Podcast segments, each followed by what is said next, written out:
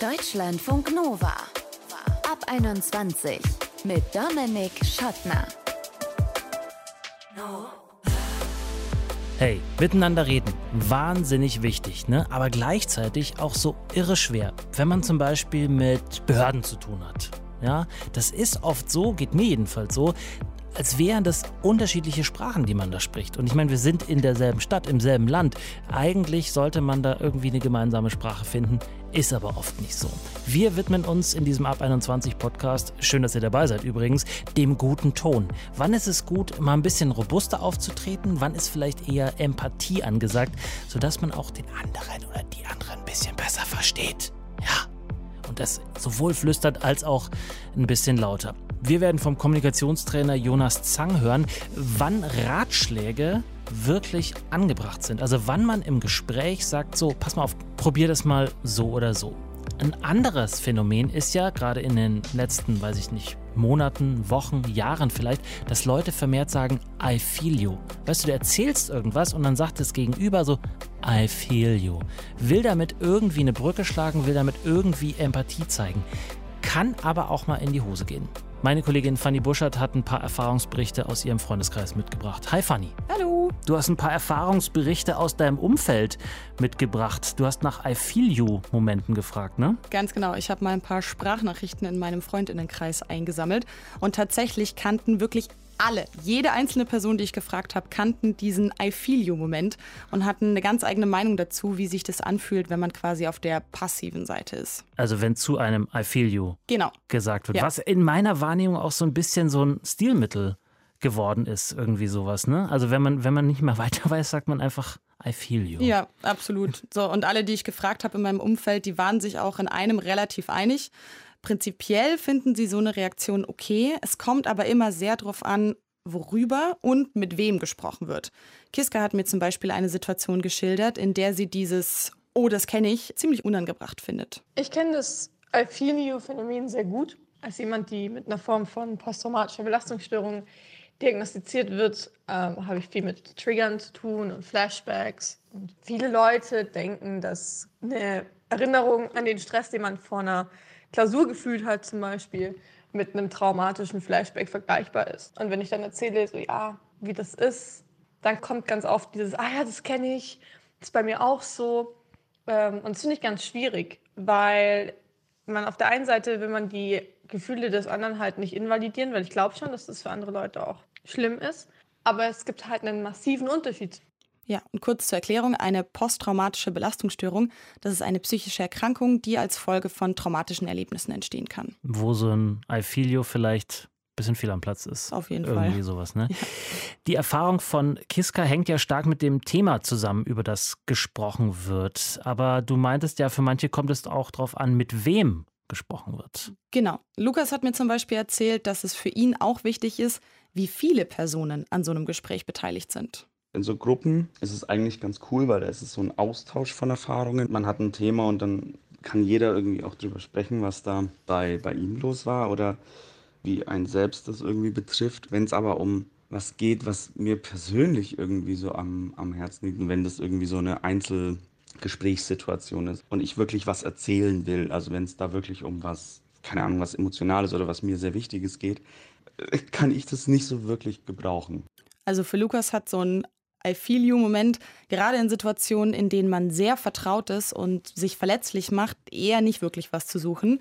Witzigerweise bei Sebastian, den ich gefragt habe, war es genau andersrum. Bei guten Freundinnen, Freundinnen, die man wirklich emotional gut kennt, wo man auch voraussetzen kann, die kennen dich gut, die wissen so ein bisschen, wie du tickst.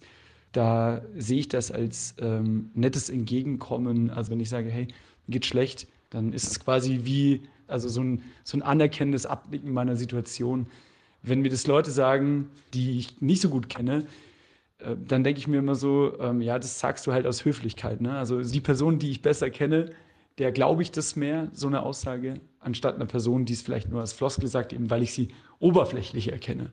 Okay, also Sebastian und Lukas, zwar unterschiedliche, aber beide doch sehr klare Meinungen in Sachen I Feel You. Fanny, kennen die Leute in deinem Umfeld denn auch die andere Seite? Also reagieren sie selbst auch manchmal so? Ja, auf jeden Fall. Also die konnten sich da alle, was das angeht, auch so ein bisschen selber an der Nase packen.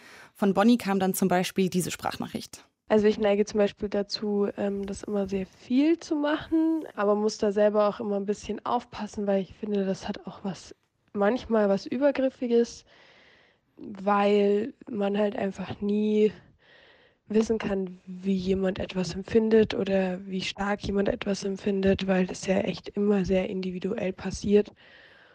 Deswegen denke ich, dass es wichtig ist, dass man eine gewisse Distanz dabei behält und vor allem aufpasst in der Kommunikation.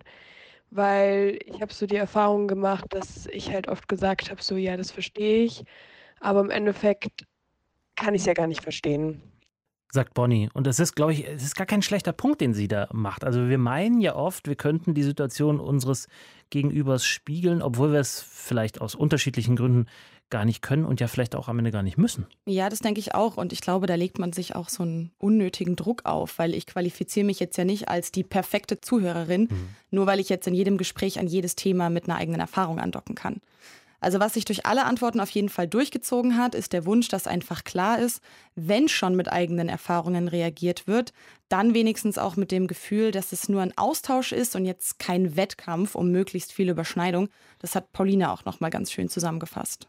Ich finde, wenn man dieses Phänomen benutzt, dann sollte man im Vorhinein immer noch sagen, dass ähm, es ja nicht die gleiche Situation ist, aber eine ähnliche und dass es in meinem Fall so und so war. Also ich finde, man dürfte jetzt sich nicht immer andauernd mit einer Person vergleichen oder mit der Trauer oder dem Schmerz oder der Situation mit einer Person, weil das wirkt dann irgendwie so, als würde man nicht genau zuhören und nicht auf die Person eingehen wollen.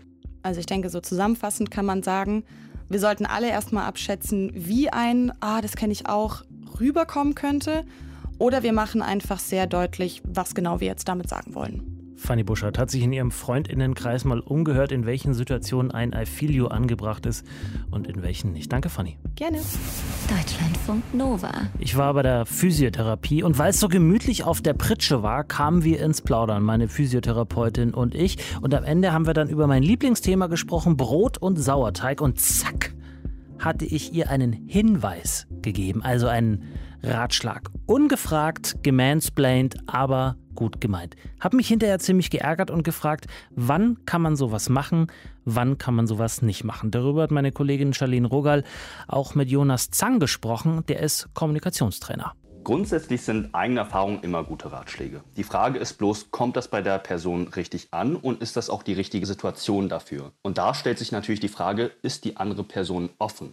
Das hängt von vielen, vielen Faktoren ab. Zum einen ist das eine Person, die wirklich nachgefragt hat, im Sinne von, ich möchte einen Ratschlag von dir haben, von deinen eigenen Erfahrungen. Manchmal ist das eben nicht der Fall und Menschen wollen einfach nur über ihre Probleme sprechen. Mhm. Das ist auch vollkommen legitim. Andererseits gibt es wiederum Leute, die sagen, hey, okay, ich bin nicht ganz offen dafür, weil ich nicht den Eindruck habe, wir sind ähnlich genug, dass deine Ratschläge auch wirklich auf mich zutreffen könnten. Warum kommen Ratschläge denn oft falsch an, wenn man davon ausgeht, dass sie ja eigentlich gut gemeint sind? Tatsächlich gibt es meist den Effekt, dass man dann einfach unhöflich und unempathisch rüberkommt. Also man hat den Eindruck, hey, die andere Person hört gar nicht richtig zu, hat das Ganze gar nicht verstanden und will jetzt einfach nur über sich selbst sprechen. Mhm. Und das ist so einer der Risiken, die damit einhergehen. Was man dagegen tun kann, ist im Prinzip zum einen wirklich explizit zu fragen, hey, okay, du hast mir jetzt diese Situation geschildert, aber möchtest da vielleicht mal meine Meinung zu hören und wie ich dazu stehe. Wie funktioniert dann ein guter Ratschlag, der auch wirklich hilft? Kann man so eine kleine Checkliste im Kopf haben? Ja, eine Checkliste das wäre ideal. Hm, ganz so einfach ist es dann tatsächlich nicht. Man kann aber sich, ich sag mal, grobe Stationen vor Augen führen, die grundsätzlich man beachten kann. Das erste wäre, und das ist wohl das Allerwichtigste, achtsames Zuhören. Das heißt, zum einen wirklich die andere Person verstanden zu haben, sich hineingefühlt zu haben, empathisch gewesen zu sein und wirklich die Situation zu begreifen. Das ist ganz, ganz wichtig. Nicht nur auf einer inhaltlichen Ebene, dass man dann darauf basierend gute Ratschläge geben kann, mhm. sondern auch auf der Beziehungsebene, dass die andere Person das Gefühl hat, hey, da ist gerade eine Person bei mir. Der zweite Aspekt wäre dann die Erlaubnis zu haben, wirklich seine eigene Meinung zu geben. Das kann indirekt sein, im Sinne von, dass die Freundschaft oder Beziehung super intim ist und da eben diese Offenheit bereits existiert. Oder dass man wirklich konkret danach fragt. Letzter Check auf der Liste in mhm. Anführungszeichen mhm. wäre, das Ganze auch verständlich zu kommunizieren. Also wirklich so, dass die andere Person begreift, was sagst du gerade inhaltlich. Woher kommt denn überhaupt dieser Impuls, auch ungefragt gleich Ratschläge parat zu haben und rauszuhauen. Mhm. Naja, wir Menschen sind ja irgendwie alle in einem eigenen Film, haben irgendwie uns gewisserweise im Zentrum und berichten dann natürlich auch gerne von unserem Leben, weil wir einfach auch glauben, dass viele Sachen, die wir erleben, auch andere Menschen so erleben. Ist relativ gut auch psychologisch untersucht, dass wir meist überschätzen, dass andere Menschen ähnliche Erfahrungen machen wie wir. Mhm. Das ist so einer der Impulse, weshalb wir häufig auch den Drang haben, hey, ich möchte da meinen Input geben, denn der wird wahrscheinlich auch sehr gut ankommen. Vernachlässigen dabei natürlich die Individualität der anderen Person und dass das eben nicht unbedingt der Fall sein muss, beziehungsweise meistens tatsächlich sogar nicht der Fall ist. Wenn ich jetzt in dieser anderen Rolle bin, wie sage ich denn respektvoll, dass ich gerade keinen Ratschlag haben möchte? tatsächlich einfach explizit offen gestehen und kommunizieren. Im Sinne von, hey, ich habe den Eindruck gerade, dass der Ratschlag nicht gut platziert ist. Irgendwie, ich habe das Gefühl, du hast noch nicht genügend zugehört. Nicht offensiv zu werden im Sinne von, hey, ich glaube, du willst mir nicht zuhören, sondern wirklich zu sagen, okay, ich habe den Eindruck, dass das mhm. ähm, so der Fall ist. Und das einfach wirklich klar zu kommunizieren. Das ist der effektivste und ähm, der einfachste Weg. Was können wir dann als ratschlaggebende Person tun, wenn wir die Situation der anderen Person wirklich nicht nachvollziehen können. Das kommt tatsächlich häufiger vor, als man denkt. Gerade weil eben jede Person super individuell ist. Und wenn wir dann auch über solche Themen sprechen, die sehr schwierig sind, psychische Erkrankungen oder was auch immer, Schicksalsschläge, dann ist das meist der Fall. Wie kann man damit umgehen? Hm. Wie kann man da kommunizieren? Naja, auch hier direkte, klare, ehrliche Kommunikation. Die Botschaft im Prinzip sollte sein, dass man auf einer inhaltlichen Ebene nicht ganz weiterhelfen kann, weil man es einfach nicht versteht, weil man einfach diese Thematik nicht begreift, aber auf einer Beziehungsebene, dass man da ist. Und da kann dann trotz eines Nichtverständnisses einer Situation ein guter Ratschlag entstehen. Und was können wir zum Beispiel statt verbalen Ratschlägen noch tun? Recht viel. Also tatsächlich all das, womit wir Menschen ähm, kommunizieren. Also auch nonverbal, eine Umarmung allein signalisiert unglaublich viel, dass man für eine Person da ist.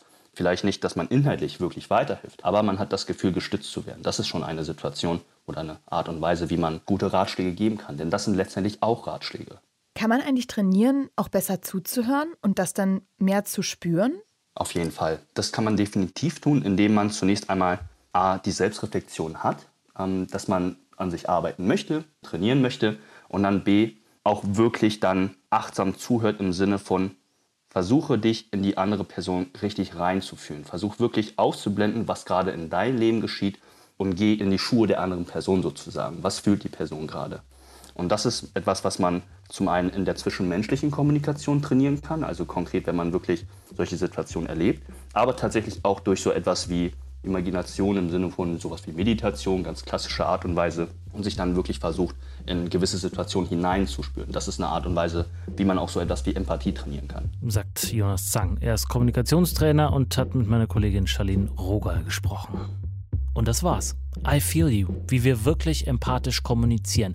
Wenn ihr dazu eine Anekdote aus eurem Leben habt, würde uns das sehr freuen, die zu hören. Mail at deutschlandfunknova.de oder Text- oder Sprachnachricht 0160 9136 0852. Ich bin Dominik Schottner, danke fürs Zuhören. Bis zum nächsten Mal, bleibt gesund und geschmeidig. Ciao.